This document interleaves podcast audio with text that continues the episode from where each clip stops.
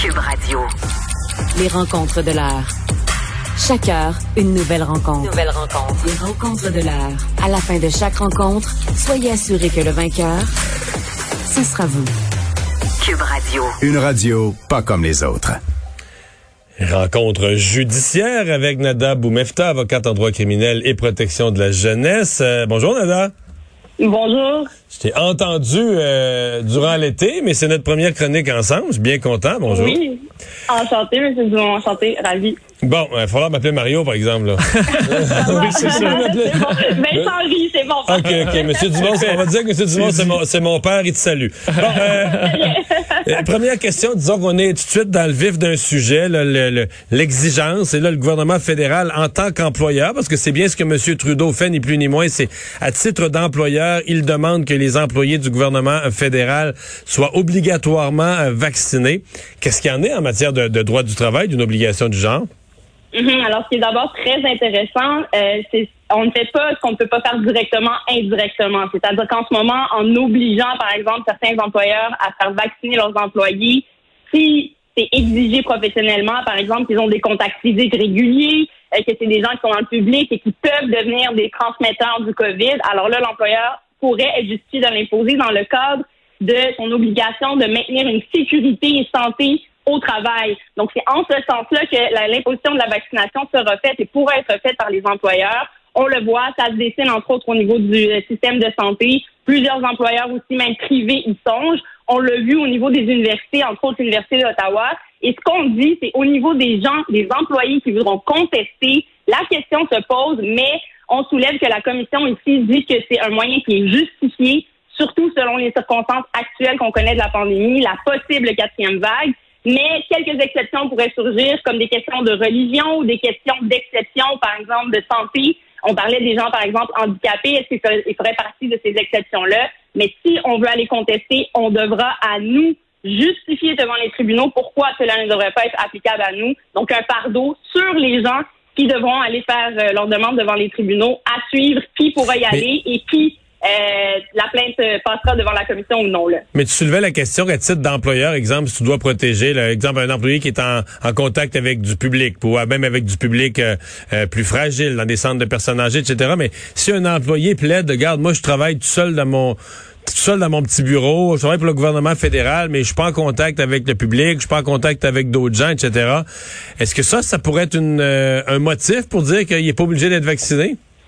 Oui, ça pourrait être un motif, euh, effectivement, qu'on pourra soulever. Et à ce moment-là, je pense que ce sera plus discuté au niveau de l'employeur et l'employé plutôt que d'aller devant les tribunaux. Évidemment, si la question se pose, ce sera si l'employeur exige à une personne qui reste à la maison et qui n'est pas en contact et qui, à ce moment-là, aurait, selon moi, des questions à soulever, des justifications à demander, en tout cas, de cette imposition-là à son employeur. Je pense que ça risque de se régler hors cours, mais si jamais un employeur venait à menacer son employé de le congédier s'il ne se faisait pas vacciner et qu'on réalise que son secteur de travail ou d'emploi ne le nécessite pas dans les circonstances, alors là, je pense que des questions pourraient être soulevées au niveau du droit du travail, mais également devant la commission sur l'obligation d'être vacciné. Dernière brève question sur le sujet.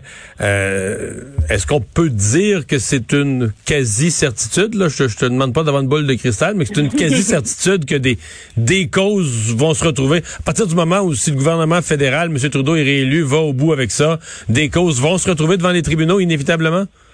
Ben, comme dans tout, euh, Mario, on peut contester. Certaines personnes pourraient euh, penser ou euh, se préoccuper quant à leurs droits et libertés. On l'a vu avec le mouvement, par exemple, anti-masque, anti-vaccin, anti-passeport vaccinal. On le comprend. On peut avoir cette voie-là et ces positions-là. Mais si on veut aller devant les tribunaux, il faut être euh, bien euh, Ouais. armé de bonnes justifications parce qu'en ce Parce moment... qu'ils n'ont pas, ils ont pas gagné souvent à la date et Ben- ils ont presque jamais gagné. Là. Exactement. Il y en a eu des contestations à chaque étape. On a eu la contestation au niveau du couvre-feu, on a eu la contestation au niveau de l'imposition, par exemple, d'interdiction de lieu. Alors tout ça, ça a été mené ou du nombre de personnes, mais souvent, et on le dit, c'est du cas par cas. La plupart ont été euh, refusés finalement et ont, même pas été menés à terme au niveau de la preuve, euh, justifiant que la sécurité du public et pour la protection de l'ensemble de la société, ben, ce n'est pas justifié de, piller ou de donner des accommodements en ce sens-là à ces individus-là. Nada, un autre gros dossier, celui des suites du décès de Joyce Echaquan aujourd'hui devant le Conseil de discipline de l'Ordre des infirmières et infirmiers du Québec. Passait une des, fait, une infirmière qui avait été congédiée les suites de cet événement-là et euh, ben, elle a plaidé coupable à deux chefs d'accusation. Oui, et on peut la nommer puisque la demande d'anonymat qui a été faite par son avocat a été rejetée par la Cour. Euh, il s'agit de Paul euh, Je tiens à le mentionner parce qu'on a beaucoup parlé du nom de Joyce, mais il faut donner des noms aussi aux gens qui impactent euh, dans la vie. Elle reconnaît toutefois devant euh, la commission, là on parle au niveau déontologique en tant qu'infirmière, c'est un, traitement différent du criminel ou, devant la commission par exemple. On parle plus de sentence en termes de radiation. Euh, d'interdit de pratique ou de suspension. Donc, on verra quelle sera son, sa, conséquence suite à ces gestes-là. Elle dit regretter, mais admet avoir tenu des mots et surtout, est ce que je trouve assez intéressant, et c'est là où je pose la question au niveau même criminel, elle admet avoir prodigué des traitements et euh, des soins en étant négligente face à euh, la personne, l'individu qui était devant elle avec des particularités. Et ça, je, je me questionne vraiment s'il y a une enquête au niveau policier s'il n'y aura pas des accusations de négligence criminelle ayant causé la mort dans les circonstances. Euh, je pense que c'est clairement une lumière ou à tout le moins une recherche qu'on devrait faire euh, dans cette affaire. Oui, Nada, parce qu'il y a deux plaintes. La première, violence verbale, ça paraissait évident, c'était sur les euh, sur la caméra, mais l'autre, pour avoir fait preuve de négligence dans les soins et traitements prodigués. Elle, elle, est plaidée coupable à celle-là aussi, hein? donc c'est beaucoup plus grave. Ben, c'est clairement beaucoup plus grave et elle admet en fait que ses gestes en tant qu'infirmière, que les décisions qu'elle a prises en tant qu'infirmière, que les soins qu'elle a prodigués à Mme Joyce Echaquan n'étaient pas nécessairement les bons. Et là, on ne, on ne sait pas, on n'a pas les détails. Est-ce que c'est parce qu'elle était énervée, etc., etc. Mais sachez qu'au criminel, si on admet une négligence et qu'on voit qu'elle est à ce point, une négligence criminelle, c'est quelque chose euh, messieurs, qui est évident. C'est quelque chose qu'on dit, ben voyons donc, n'importe qui dans la même situation-là n'aurait pas fait cette erreur-là, par exemple. Alors là, on pourrait faire face à une erreur médicale et de la possible négligence criminelle, qui est un fardeau un peu plus élevé devant les tribunaux à démontrer. Et le lien de causalité, évidemment, avec la mort de Mme Echaquan est clair, à mon avis, dans ce dossier-ci. Ce sera plus au niveau de la négligence des actes qu'elle a posés ou non l'était-il au sens criminel? Alors, à voir, parce que c'est complètement différent de la déontologie. Au niveau déontologique, le pardon n'est pas le même et ce ne sont pas les mêmes, même si c'est les mêmes mots qu'on utilise, ce ne sont pas les mêmes accusations ou faits à démontrer. Finalement, euh, on a eu euh, durant les dernières semaines ces problèmes de, violence armée à Montréal, coup de feu dans plusieurs quartiers. Dans certains cas, il y a eu, euh, il y a eu des, décès, des blessés. Dans d'autres cas, seulement de la, de la peur dans le quartier. Mais là, il y a une coalition qui réclame vraiment une stratégie contre la violence armée.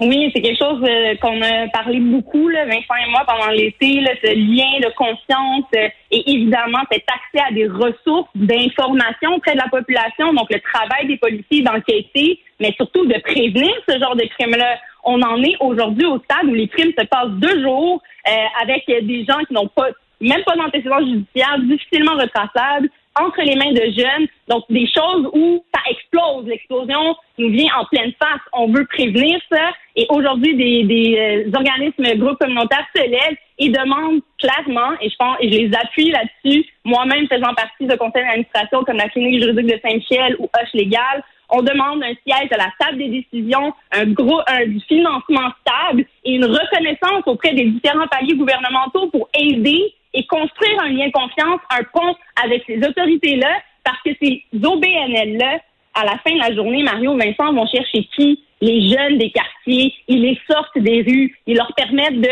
d'être informés de leurs droits, de savoir quelle activité, quel groupe ils peuvent rejoindre, comment sortir de cette criminalité-là. Ils pourront devenir des alliés auprès des policiers. C'est ce qu'on recherche.